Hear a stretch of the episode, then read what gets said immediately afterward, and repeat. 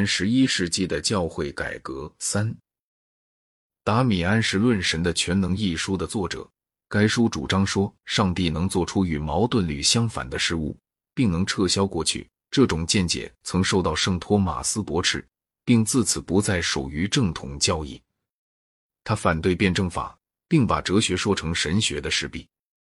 有如我们所知，他是罗穆阿勒德隐士的信徒，素来厌烦处理事务性的工作。然而，他的圣洁却是教廷可贵的财宝，致使教廷不遗余力的争取他协助革新运动。而他也终于听从了教皇的劝说。公元一零五九年，他在米兰的僧侣集会上做了一次反对圣旨买卖的演讲。起初，听众们激怒的即将危害他的生命，但他的雄辩终于感动了他们，使他们一个个痛哭流涕的认了罪，而且还约定自此效忠于罗马。在下一位教皇的任期内。皇帝与教皇关于米兰教座发生了一次争端，在这次争端中，教皇由于获得了帕塔林派的支援，取得了最后的胜利。公元一零六一年，尼古拉二世死去时，亨利已经成年了。他和红衣主教间发生了一场有关教皇继承问题的争执。皇帝从未承认有关教皇选举的教令。同时，也不准备放弃他在选举教皇事宜中的权利。这场争执持续了三年之久，但最后还是以红衣主教们的选择成为定局。皇帝与教廷之间并未进行决定性的实力较量。形势之所以一变，主要是由于红衣主教们选出的这位教皇的卓越的品德。他是一位既有德行又有经验的人。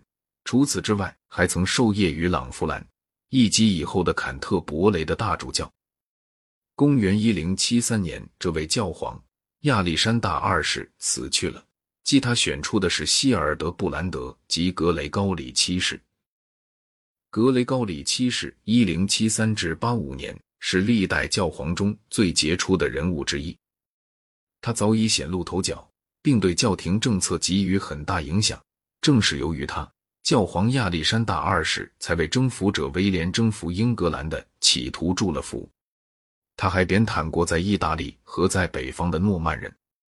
他曾是为了制止买卖圣职，首先买到教皇职位的教皇格雷高里六世门下的被保护者。教皇格雷高里六世被废后，希尔德布兰得过了两年流亡生活。他余生的大部分时间住在罗马。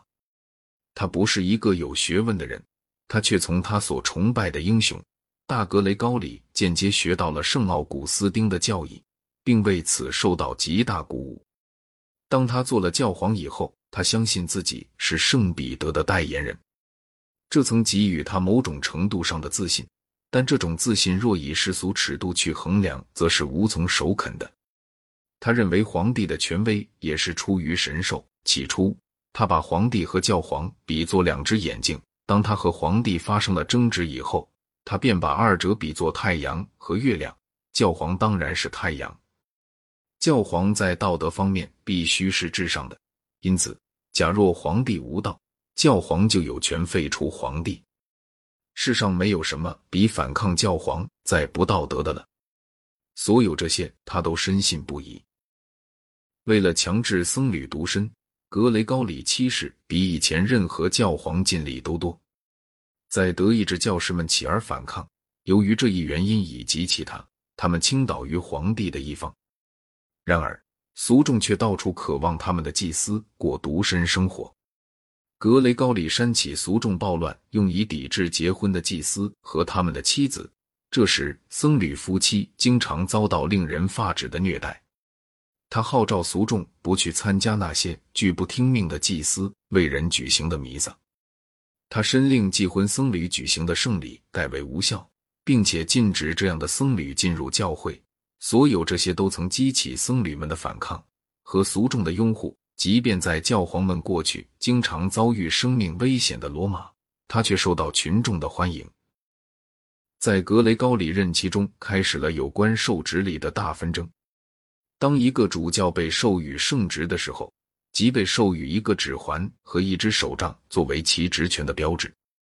这些东西向来是由皇帝或国王以该主教的封建统治者的身份而授予主教的。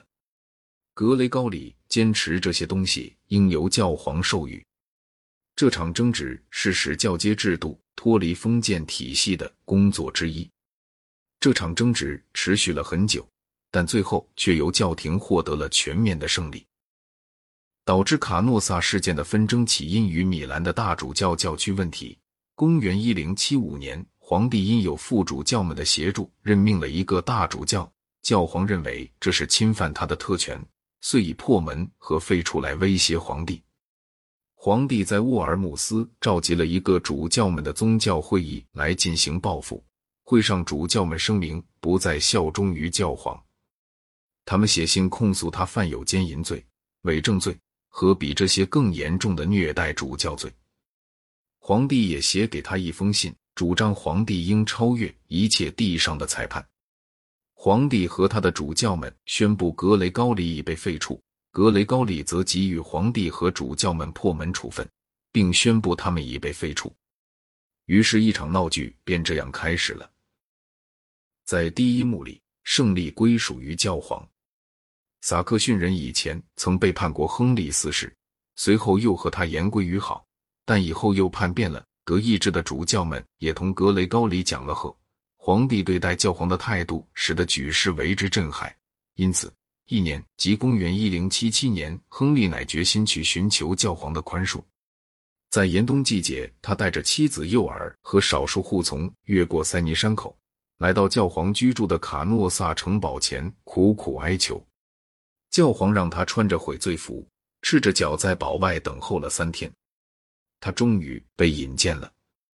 在他表示过忏悔，并宣誓将来一定按照教皇指示对待教皇在德意志的敌对者之后，才承蒙赦罪，并恢复了教籍。然而，教皇的胜利却落了空。